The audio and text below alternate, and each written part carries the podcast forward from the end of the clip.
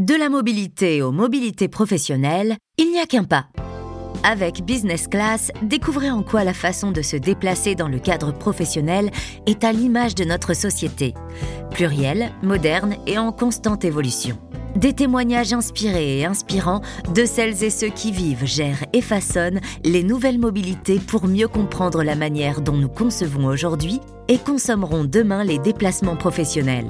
Ce podcast vous est proposé par Mobility Business de Total Energy, acteur majeur de la mobilité durable et de la politique de transition énergétique des entreprises et collectivités. Accrochez votre ceinture. 3, 2, 1, c'est parti. Business Class, le podcast des déplacements professionnels de demain.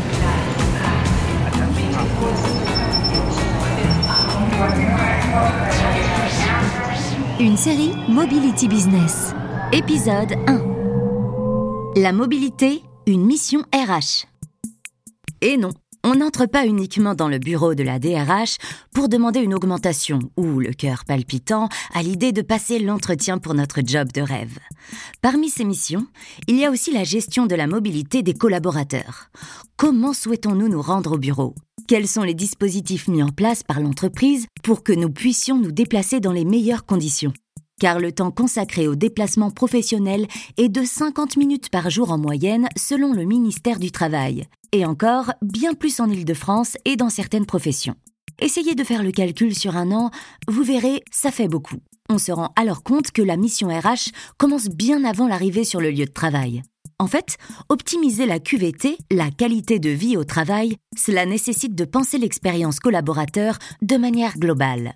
D'après la Global Business Travel Association, 75% des collaborateurs étant amenés à se déplacer fréquemment considèrent la politique mise en place pour les déplacements aussi importante que le salaire et les responsabilités.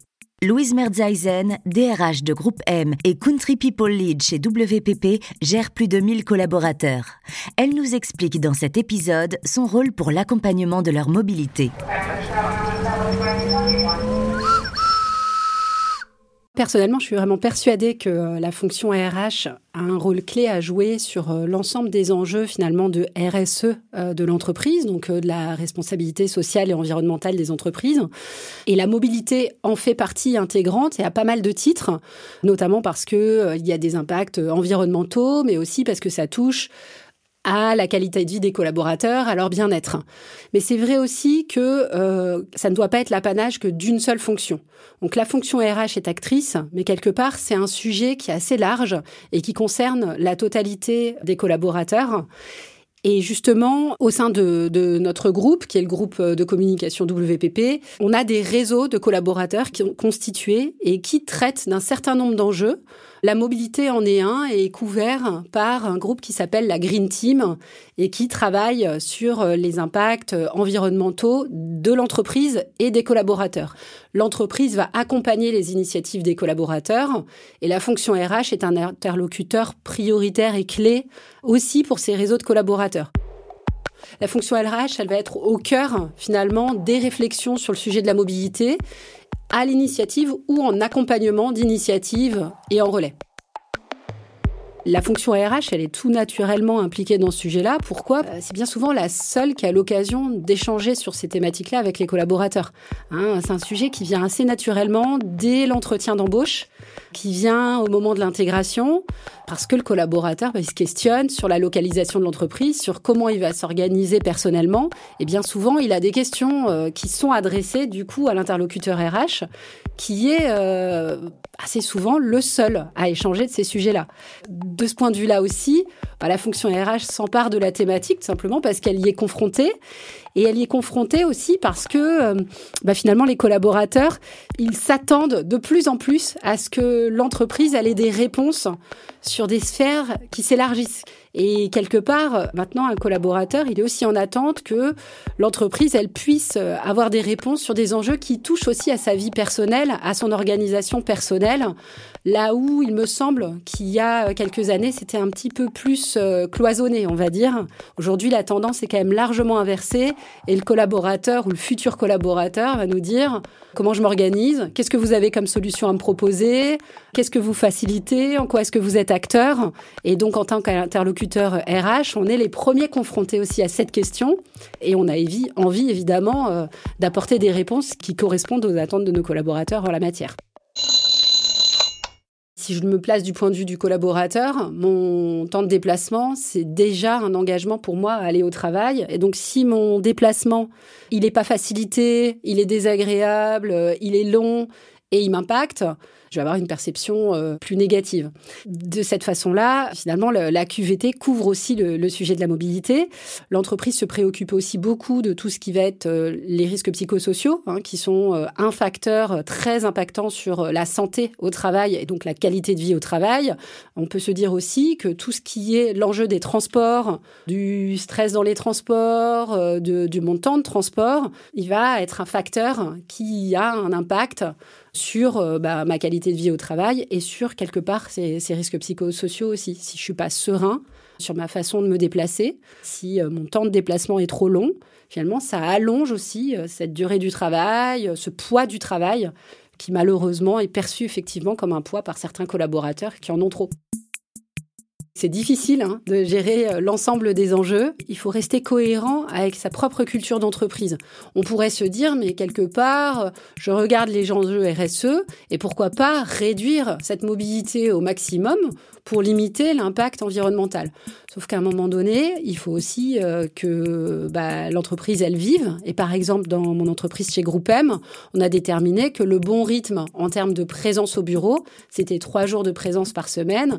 Et ça parce que on a besoin que les équipes, elles collaborent ensemble en présentiel. On a besoin aussi qu'elle rencontre les clients en physique. Et donc, on a déterminé ce rythme-là qui nous paraît le plus opportun. Une autre entreprise fera un choix différent parce que ça lui correspondra, parce qu'elle euh, elle a d'autres enjeux en termes de collaboration de ses collaborateurs.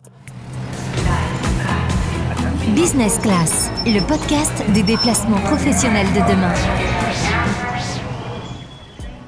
En termes d'outils pour accompagner la mobilité, nous avons mis en place cette année euh, un outil euh, très intéressant qui est le forfait mobilité durable. Il a été mis en place au niveau du groupe WPP en France.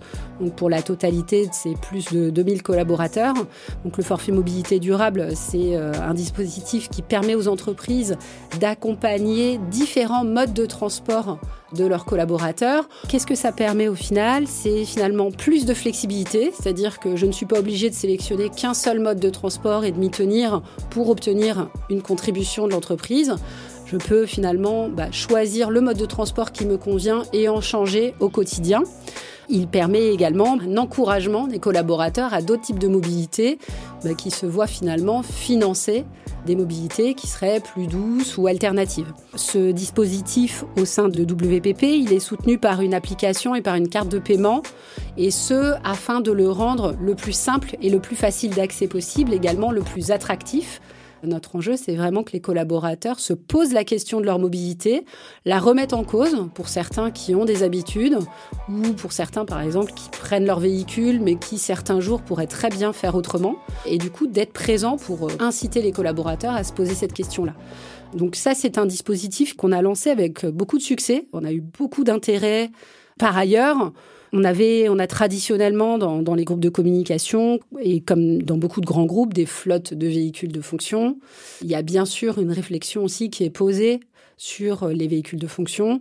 Au sein du groupe WPP, on est sur une dynamique de réduction de cette flotte automobile et également une flotte automobile qui désormais est complètement passée euh, en hybride de façon à, limiter l'impact. Et je dois dire aussi que sur ce sujet-là, on voit l'attitude des collaborateurs qui a bien évolué sur les dernières années. Avant, le véhicule de fonction, c'était quand même quelque chose de très statutaire sur lequel personne ne serait posé de questions.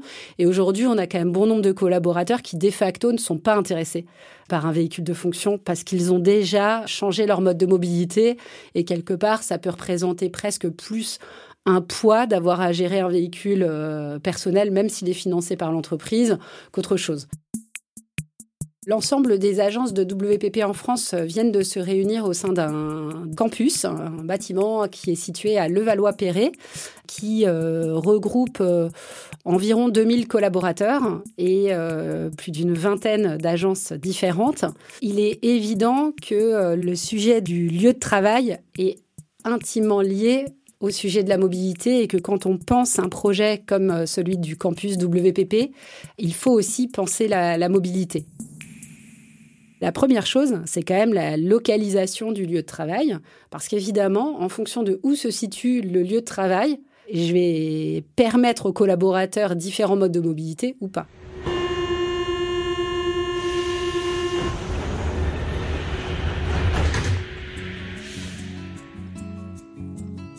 Alors sur le campus de, de Levallois-Perret de WPP, on ne peut pas faire beaucoup plus simple puisqu'il est au-dessus d'une station de métro, littéralement. Euh, l'entrée nord et l'entrée sud correspondent aux deux entrées euh, de la station de métro. Donc de ce point de vue-là, euh, je dirais que ça, facilite grandement la possibilité pour les collaborateurs de se rendre sur le lieu de travail et de s'y rendre en utilisant les, transports en commun. Ensuite, la façon dont le campus est, est créé, ce qui est important aussi, c'est d'avoir la capacité finalement pour les collaborateurs de pouvoir se garer sans trop de difficultés. On l'a bien vu parce que c'est une des questions qui est remontée le plus fréquemment euh, lors de la période de projet et d'annonce du projet aux collaborateurs. Parce qu'effectivement, euh, la, capacité à se garer va avoir euh, des conséquences importantes sur le temps de trajet. Hein. on peut vraiment, vraiment augmenter la, la, durée du trajet du collaborateur si, sur la dernière étape, qui est l'étape du parking, il perd du temps. Et on peut d'ailleurs le décourager d'utiliser certains modes de transport si la capacité de parking est, pas simple, et notamment sur le parking du vélo. Donc au sein du, campus de WPP, il y a un grand parking qui permet d'accueillir les collaborateurs, quel que soit leur mode de transport, et notamment euh, bah, les voitures, les véhicules électriques avec des bornes de recharge électrique, un parking vélo. Et la façon dont le local vélo est conçu est vraiment important pour que les utilisateurs de vélo aient un maximum de praticité pour pouvoir se garer, sécuriser leur vélo et également pouvoir euh, pallier aux aléas. Euh, donc ça paraît euh, tout bête, mais le fait par exemple d'avoir une petite borne de réparation du vélo, un petit kit, c'est très rassurant et ça peut lever certains freins à l'utilisation du vélo pour, pour certains collaborateurs. Le maître mot, je dirais, euh, pour la création d'un bâtiment aussi en post-Covid, c'est le sujet de la flexibilité. Parce que du coup, à force de mettre des contraintes pour se rendre sur son lieu de travail, eh on rend le, lieu de travail aussi moins attractif avec tout l'impact que ça peut avoir aussi sur la culture de l'entreprise. En tout cas, euh, au sein du bâtiment de WPP, c'est un frein qu'on a levé et euh, il y a suffisamment de place et suffisamment de souplesse pour que le collaborateur se dise je viens quand je veux. Si je veux venir sur une demi-journée, je viens sur une demi-journée. J'ai cette possibilité d'ajuster. Euh, je peux euh, finalement venir en vélo à un horaire qui me convient mieux ou en transport en commun un horaire aussi qui me convient mieux, si tant est que ça s'accorde avec mes enjeux et mon rythme, mon rythme de travail vu avec mon manager ou avec mon client.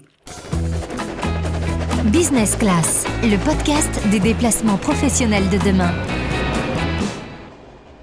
Le sujet de la mobilité, selon moi, il est lié au sujet aussi de la démobilité. C'est-à-dire que mobilité et démobilité, c'est un seul et même sujet, et on ne peut pas les regarder de façon distincte. Donc au sein de l'entreprise et au sein euh, de, dans mon rôle de DRH, quand je vais travailler le sujet de la mobilité, je vais évidemment en même temps travailler le sujet de la démobilité. Les deux sujets, pour moi, ils sont intimement liés. Et d'ailleurs, quand euh, on échange avec nos collaborateurs, c'est un seul et même sujet pour eux. C'est euh, quand est-ce que je viens, quand est-ce que je viens pas à quelle fréquence je viens, à quelle fréquence je viens pas, comment tu m'accompagnes quand je suis au bureau, comment tu m'accompagnes quand je travaille depuis mon domicile. C'est un seul et même sujet, il est, c'est un ensemble. Quelque part, quand euh, je, je travaille l'accompagnement de la mobilité en mettant en place, par exemple, le forfait mobilité durable, en même temps, j'ai la réflexion sur le télétravail et mes deux réflexions, elles sont communes.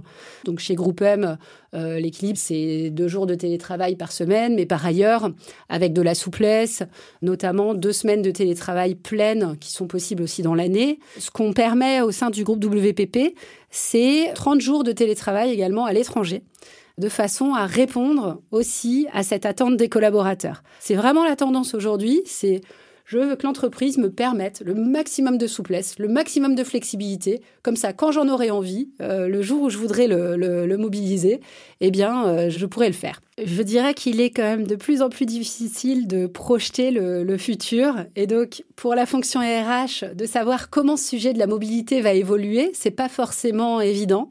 La fonction RH va être de plus en plus au cœur des sujets qui ont trait à la RSE. Ça, c'est bien évident. La deuxième chose, c'est qu'il faudra absolument que les collaborateurs s'emparent des sujets de RSE et notamment des sujets de mobilité. L'entreprise seule ne peut pas être responsable du sujet de la mobilité les collaborateurs sont partie prenante. Et donc, pour que les collaborateurs soient partie prenante, il faut les rendre acteurs. Je dirais que la fonction RH, euh, moi, que je la vois évoluer dans les, dans les années à venir, c'est une fonction qui ne devra pas être top-down dans les initiatives qu'elle prend, mais plutôt accompagner du bottom-up, si je puis dire, c'est-à-dire plutôt encourager les collaborateurs à se mobiliser et du coup être en accompagnement de la mobilisation des collaborateurs sur ces sujets-là. Comment je fais pour engager mes collaborateurs alors qu'il y a une certaine tendance au désengagement aujourd'hui vis-à-vis du travail? Comment est-ce que je les rends acteurs et avec plaisir? Et comment je surfe quelque part sur les bonnes volontés et les initiatives des collaborateurs? Moi, je suis euh, adepte du métro forever. J'ai toujours pris le métro euh, depuis que je travaille, depuis que je suis en stage. Et donc, euh, je ne changerai pas mes habitudes. c'est le métro. Personnellement, je ne dispose pas de, de véhicule. J'ai jamais accepté d'avoir un véhicule de fonction parce que c'est contraignant pour moi et que je n'aime pas conduire. Donc, moi, le métro, j'ai l'habitude de l'appeler mon bureau mobile car dans le métro, je continue à travailler et euh, également à, répondre à mes, à mes emails personnels, par exemple, à mes sollicitations personnelles. Et donc finalement, c'est un petit peu mon second bureau. Les collaborateurs ont l'habitude de le savoir, notamment dans mon équipe, parce qu'ils savent qu'en général, euh, les réponses à leurs sollicitations Teams et emails vont venir pendant mon temps de métro. Business Class, le podcast des déplacements professionnels de demain.